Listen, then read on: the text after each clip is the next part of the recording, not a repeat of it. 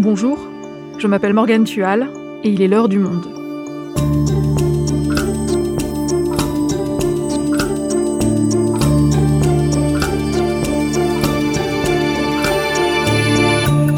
Aujourd'hui, c'est l'heure de la rentrée des classes. Elle a lieu jeudi 2 septembre, en tout cas pour la plupart des jeunes Français, car dans les Antilles françaises et une partie de la Guyane, la rentrée a été décalée au 13 septembre.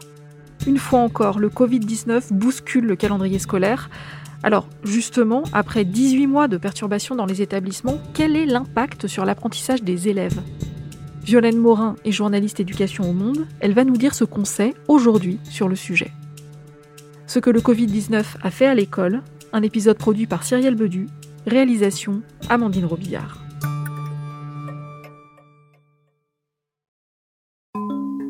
Émilie Marsilio est enseignante à Marseille, dans les Bouches-du-Rhône. Elle s'occupe d'une classe de CE1 dans une école du 13e arrondissement de la ville. C'est une école qui jouit d'une très grande mixité en fait. Euh, donc il y a des élèves de tous horizons et c'est une école qui est très agréable et que j'aime beaucoup. En mars 2020, quand la pandémie de Covid-19 commence à sévir en France, elle doit soudainement faire face avec ses collègues à l'annonce de la fermeture des établissements scolaires.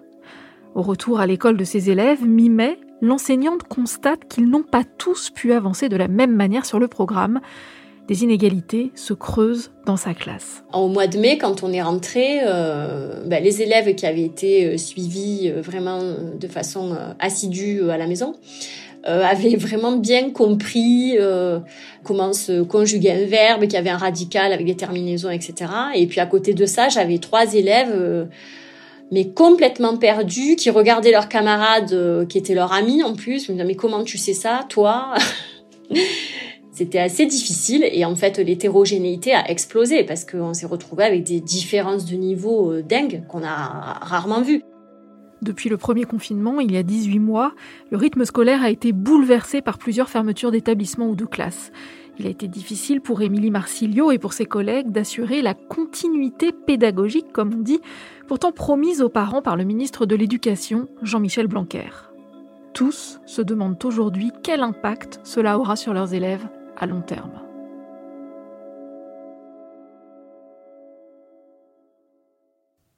Alors déjà, Violaine, parce qu'on s'y perd un peu, est-ce que tu peux nous rappeler combien de temps les établissements scolaires ont été fermés en tout à cause de la pandémie?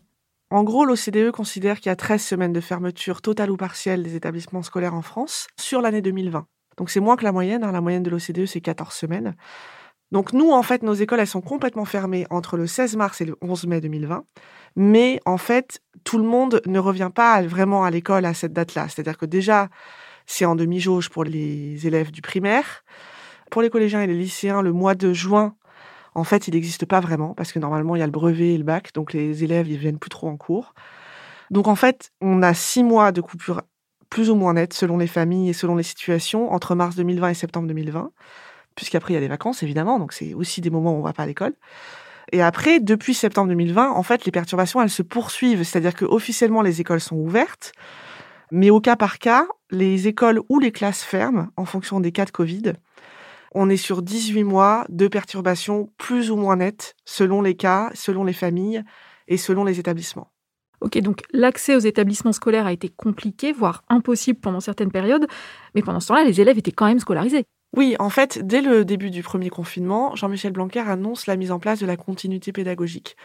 Il va s'appuyer massivement sur les outils numériques, donc sur le CNED, qui est déjà l'organisme qui organise les cours à distance de l'éducation nationale. Et en fait, le CNED propose deux choses à ce moment-là des cours en ligne pour tous les niveaux scolaires et une plateforme qui s'appelle Ma classe à la maison, qui permet d'organiser des visios. C'est un peu un Zoom pour les enfants. Il y a ça, et puis ensuite, tout le service public se met en branle. C'est-à-dire que la radio va proposer des contenus, la télévision va proposer des contenus. Nous, on a beaucoup de familles qui nous ont dit que la maison Lumni, c'est-à-dire les cours euh, à la télévision en fait le matin, euh, leur avait un peu sauvé la vie parce que tu peux mettre les enfants devant et, ils apprennent des choses. Et pendant ce temps, euh, les parents peuvent faire une réunion Zoom ou télétravailler un peu tranquillement. Donc c'est pas mal. Malgré ça, ce qui ressort quand même, c'est que le système scolaire français n'était pas prêt. Les enseignants français sont plutôt pas très bien formés sur le numérique par rapport au reste de l'OCDE les enfants non plus. Et ensuite, il y a des différences entre les établissements. C'est-à-dire qu'il y a des établissements dans lesquels on utilisait beaucoup le numérique, d'autres pas du tout. Et enfin, le nœud du problème, c'est l'équipement. C'est-à-dire que ni les enseignants, ni les enfants ne sont bien équipés. Il y a des familles dans lesquelles il y a un ordinateur pour cinq. Il y a aussi des familles où il n'y a pas du tout d'ordinateur, où il n'y a que les smartphones des parents. Et ça, euh, on voit bien qu'en fait, ça, ça tient une fois ou deux pour téléphoner à la maîtresse, mais on ne peut pas vraiment faire une classe sur un smartphone. Et concrètement, tout ça, ces 18 mois d'école perturbée, quelles conséquences ça a aujourd'hui sur les élèves? Alors en fait, on a encore peu de données chiffrées parce que l'éducation nationale évalue tous les élèves de CP, CE1 et 6e au mois de septembre. Donc moi, je ne peux te donner que des chiffres qui datent de septembre 2020. Ces chiffres-là, ils montrent bien un effet Covid avec des résultats en légère baisse en français en CP et en baisse plus drastique en CE1 avec euh, la proportion d'élèves euh, ayant une maîtrise satisfaisante de la lecture de texte qui baisse de plus de 4 points, 4,8 points, ce qui est beaucoup, et pour l'écriture de 4,5 points. En mathématiques, c'est un peu plus stable. Et en sixième, en revanche, les résultats ont augmenté. Mais on considère qu'en fait, les sixièmes euh, ont pris un coup moins dur sur le premier confinement parce qu'en fait, ils avaient 50 scolarités derrière eux. Alors que les CP, c'est vraiment des, des très jeunes enfants les apprentissages sont moins stabilisés. Plus important, en fait, ces évaluations, elles montrent que les écarts de niveau se sont creusés entre les enfants scolarisés en éducation prioritaire et les autres, alors que cet écart, il avait commencé à se résorber depuis la rentrée 2017 où Jean-Michel Blanquer crée le dédoublement des classes de CP en éducation prioritaire. Donc les CP se retrouvent à 12 par classe et le niveau scolaire de ces établissements-là commence à remonter un petit peu. Et là, le confinement recrée des écarts entre les enfants les plus défavorisés et les autres. Après, au niveau des plus grands, il, faut vraiment parler des lycéens professionnels, qui sont des élèves qui ne peuvent quasiment pas apprendre chez eux pendant le confinement, parce qu'en fait, c'est des, des filières où l'apprentissage se fait en atelier. Et ça, ça va avoir des conséquences. C'est-à-dire que au bac 2021, il y a un décrochage des reçus au bac euh, pro par rapport aux autres les résultats du bac sont de toute façon stratosphériques puisque en fait euh, il n'y a pas eu d'examen et puis on a prôné la bienveillance, etc. Mais les lycéens pro, ils sont en baisse en 2021 par rapport à 2020. Ça, c'est pour les résultats scolaires, mais est-ce qu'on sait si le nombre de décrocheurs a augmenté? Alors déjà, il faut définir ce qu'on entend par décrocheur. En temps normal, un décrocheur, euh, dans le secondaire, c'est un élève qui n'est ni en formation ni à l'école à l'école primaire, on parle de décrocheurs pour des enfants qui sont scolarisés évidemment, puisque les enfants de primaire viennent à l'école de toute façon, mais qui ont décroché dans leur tête, c'est-à-dire des enfants qui suivent pas, qui sont perturbateurs, qui sont plus du tout dans les apprentissages. Le chiffre donné par l'éducation nationale euh, au moment du confinement est plutôt optimiste. En fait, le ministère considère qu'il n'y aurait eu que 4 à 5% de décrocheurs euh, lors du premier confinement. Dans la filière professionnelle, c'est beaucoup plus. Euh, assez vite, on parle de 18% de décrocheurs. Mais en fait, ces chiffres sont, sont difficiles à vérifier, surtout les 4 à 5%. Euh, c'est difficile à vérifier et ça étonne un peu certains profs. Pourquoi? Comment ça se fait? Bah parce qu'en fait, euh, à leur échelle, donc à l'échelle d'une classe, les enseignants, ils parlent plutôt de 3 à 5 élèves par classe qui ont décroché pendant le premier confinement. C'est-à-dire vraiment des élèves dont on n'a ni son ni image, des élèves qui ne viennent jamais aux visio, qui ne rendent rien, qui ne répondent pas aux mails, etc. Donc 3 à 5 élèves par classe, ça fait plutôt 15 à 20% Rapporté à l'échelle du pays, euh, on n'est pas sur 4 à 5% de décrocheurs. Et après, il y a des grosses, grosses différences selon les quartiers. Et moi, j'ai des enseignants qui m'ont raconté que en visio, euh, ils avaient en moyenne 8 élèves, 9 élèves sur 25. Donc en fait, on voit que la situation est très disparate et qu'on a du mal en fait à avoir une idée précise du chiffre. Et au-delà des chiffres, qu'est-ce que les enseignants constatent Toi, Violaine, tu parles avec des profs en permanence. Qu'est-ce qu'ils te disent sur les effets de cette période compliquée sur leurs élèves Alors déjà, il y a du retard sur les programmes, sur les apprentissages. Il y a des élèves qui sont revenus en classe en ayant appris à lire, pendant que d'autres avaient oublié les syllabes. Donc en fait, le fait de, renvoyer les enfants chez eux accélère énormément les disparités. C'est quelque chose que soulignait le, le sociologue Bernard Lahire quand on en a parlé au début de l'année dernière il me disait qu'en fait, il faut bien se souvenir qu'une classe, elle est toujours nivelée par le milieu. C'est-à-dire que, en fait, l'enseignant, il avance au rythme du plus grand nombre.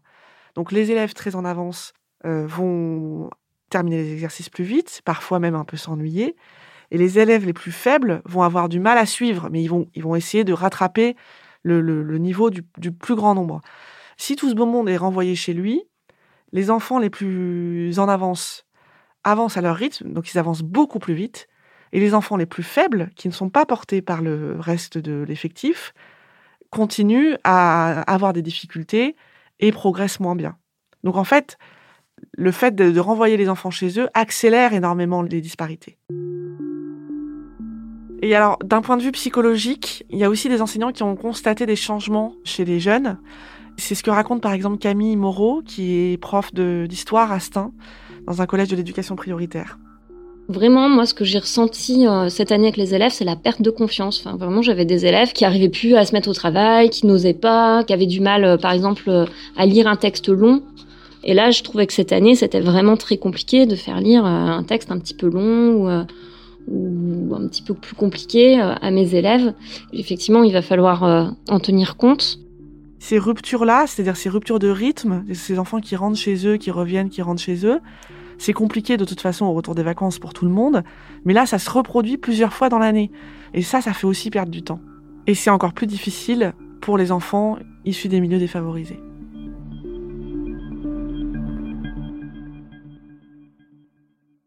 Est-ce que tout ça, ça veut dire qu'en fait, on a d'un côté les enfants issus de milieux aisés qui s'en sortent plutôt bien après ces 18 mois, et de l'autre, les enfants issus de milieux populaires qui, eux, sont en difficulté?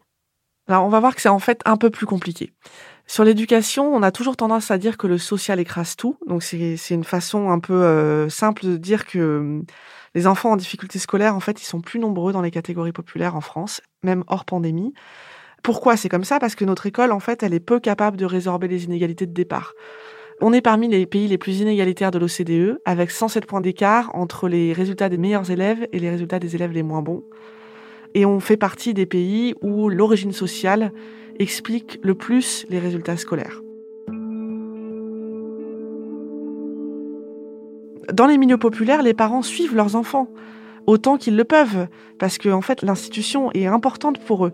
Il y a deux chercheurs de l'université de Bordeaux, Romain Delès et Philippe Opiron, qui ont démontré euh, dans une étude sur le premier confinement que les parents des classes populaires consacraient plus de temps à l'école à la maison que les parents favorisés. J'ai une, enseignante euh, qui fait partie de mes sources, qui travaille en, en Ile-de-France, avec une classe de moyens de l'école maternelle, qui proposait tous les jours un petit défi. Et un jour, elle leur propose de construire la tour la plus haute possible. Donc les enfants envoient des photos euh, d'eux avec une tour en Lego, une tour en Capla, une tour en Duplo, enfin plein de jeux de construction différents. Et à la fin du petit portfolio, il y a une photo d'un enfant qui a fait une tour en boîte de conserve. Donc cette maman-là, c'est ce que me dit l'enseignante, cette maman-là, elle n'a pas de jeu de construction, mais elle a fait l'exercice, elle a joué le jeu, ils ont fait le, défi, ils ont pris la photo, ils ont renvoyé la photo. Donc ça, on voit bien qu'en fait c'est pas si simple, c'est-à-dire que c'est pas parce que les parents n'ont pas de sous qu'ils sont des missionnaires. Mais en fait, ce qui va compter, c'est que l'investissement ne se fait pas de la même manière selon les milieux. Les parents des catégories défavorisées, ils ont plus tendance à avoir un accompagnement du travail scolaire qui est très cadrant, qui est très direct. C'est-à-dire qu'ils vont faire les exercices qu'on demande, ils vont faire réciter les leçons, et ils vont pas forcément euh, inventer eux-mêmes des activités transversales qui mobilisent d'autres euh, champs de compétences, euh, des activités artistiques, etc. Alors que les parents des catégories favorisées, qui sont beaucoup plus capables de décoder les attentes du système scolaire, vont proposer des activités plus complexes, notamment qui mobilisent des connaissances autres que celles de la leçon, et surtout, ils vont beaucoup miser sur les activités artistiques et culturelles. Et pour ce qui est des enfants qui sont, eux, en très grande précarité, par exemple, qui n'ont pas de logement stable, comment ça s'est passé pour eux? Alors là, c'est complètement un autre sujet. Là, on parle de familles qui sont vraiment dans un mode survie et qui l'étaient déjà avant la pandémie. Euh, ce sont des familles qui déménagent beaucoup, qui vivent dans des camps, dans des squats, dans des hôtels sociaux, des familles de primo-arrivants en très grande précarité. Dans ces familles-là, on a des enfants qui ont froid la nuit, qui dorment pas bien, qui arrivent à l'école en n'ayant pas pris de petit déjeuner. Tout ça, ça a un impact massif sur les apprentissages qui est évidemment décuplé s'ils ne viennent plus à l'école. Il faut se rappeler qu'en fait, la pauvreté, c'est un job à plein temps. C'est-à-dire que ces parents-là, c'est pas qu'ils ont moins envie de s'occuper de leurs enfants, mais c'est qu'ils ont matériellement moins de temps et d'énergie à leur consacrer, parce qu'ils sont tout entiers tournés vers le, lendemain et le mois suivant. Ils ont moins de temps pour faire des activités avec les petits. Tout ça, ça crée évidemment une distance avec les institutions, et en particulier avec les institutions scolaires. C'est aussi dans ces familles-là que la crainte du virus était la plus forte, et que donc les enfants sont moins revenus à l'école en mai 2020. Mais ces enfants-là, c'est pas la majorité de la population scolaire, évidemment même si évidemment il y a des quartiers dans lesquels ils sont plus nombreux que d'autres. C'est dans ces quartiers-là qu'on a vu des enseignants distribuer des exercices euh, imprimés dans les boîtes aux lettres. Donc en fait, il Il y a des enseignants qui sont aussi formés, qui ont l'expérience de la très grande précarité et qui sont plus capables de communiquer avec ces familles-là. Et si on regarde du côté cette fois des élèves issus de classes sociales plus favorisées, est-ce qu'il y a eu un impact important sur eux? Ça s'est quand même mieux passé pour eux. On sait par l'ADEP, donc toujours le service statistique de l'éducation nationale, que les enfants euh, considérés comme bons élèves issus de milieux favorisés sont ceux qui ont le plus investi la continuité pédagogique. Mais la pandémie, en fait, a aussi un impact sur leurs euh, conditions psychiques. C'est-à-dire que n'importe quel enfant quel que soit son milieu, être enfermé pendant des mois, c'est c'est pas génial quoi. J'ai des témoignages d'adolescents euh, de milieux privilégiés qui ont été chez eux pendant des jours et des jours, qui se levaient à midi, qui étaient complètement démotivés, qui jouaient à la console toute la journée, qui se présentaient pas au visio. Enfin, ça, ça a aussi pu euh, créer un, un, peu un vide, y compris chez des enfants qui a priori n'avaient pas de difficultés ni sociales ni scolaires. Donc on sait depuis la rentrée 2020 que la fermeture des établissements scolaires a eu un impact sur les résultats, a creusé les inégalités.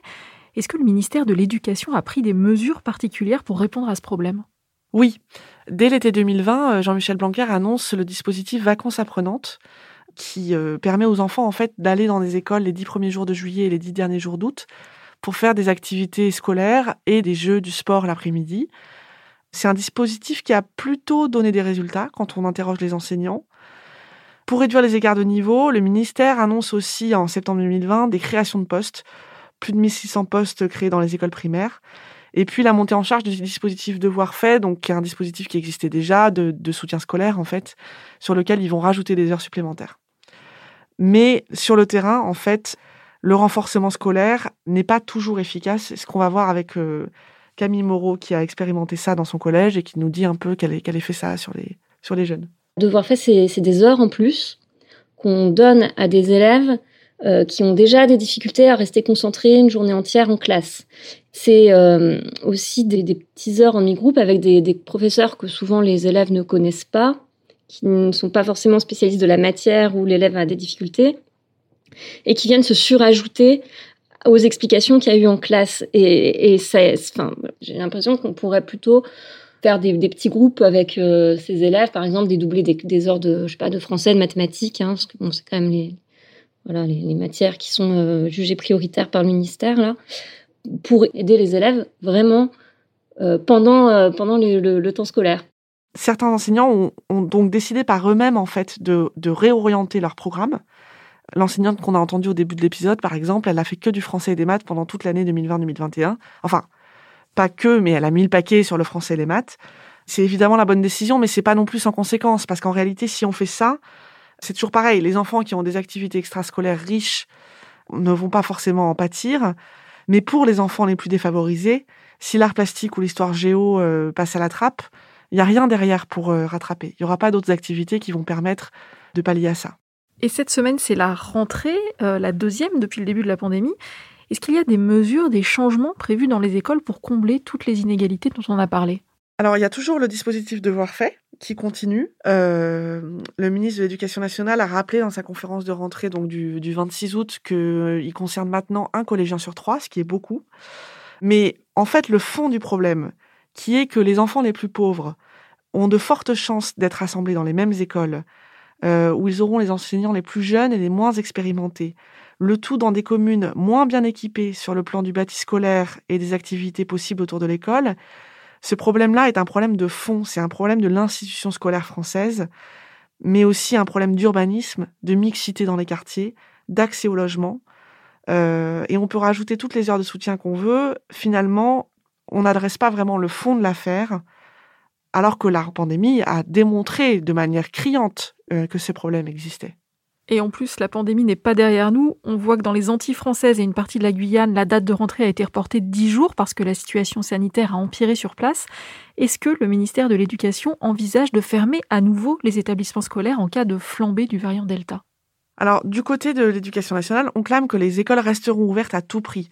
L'expression euh, école ouverte, c'est devenu un peu un mantra chez Jean-Michel Blanquer. Il est d'ailleurs euh, sur le point de sortir un livre chez Gallimard qui s'appelle École ouverte.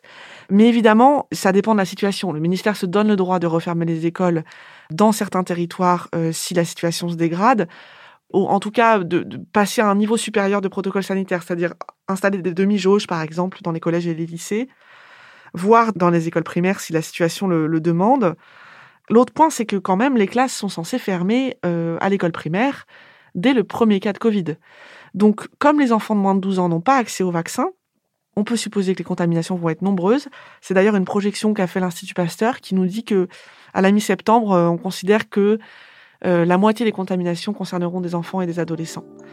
Donc en réalité, enfin pour moi en tout cas, on va vers une troisième année qui sera à nouveau perturbée. Merci Violaine. Merci Morgane.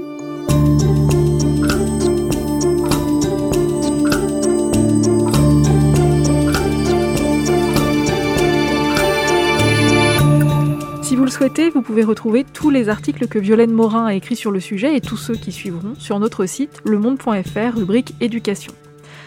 C'est la fin de cet épisode de L'heure du monde, le podcast quotidien d'actualité proposé par le journal Le Monde et Spotify.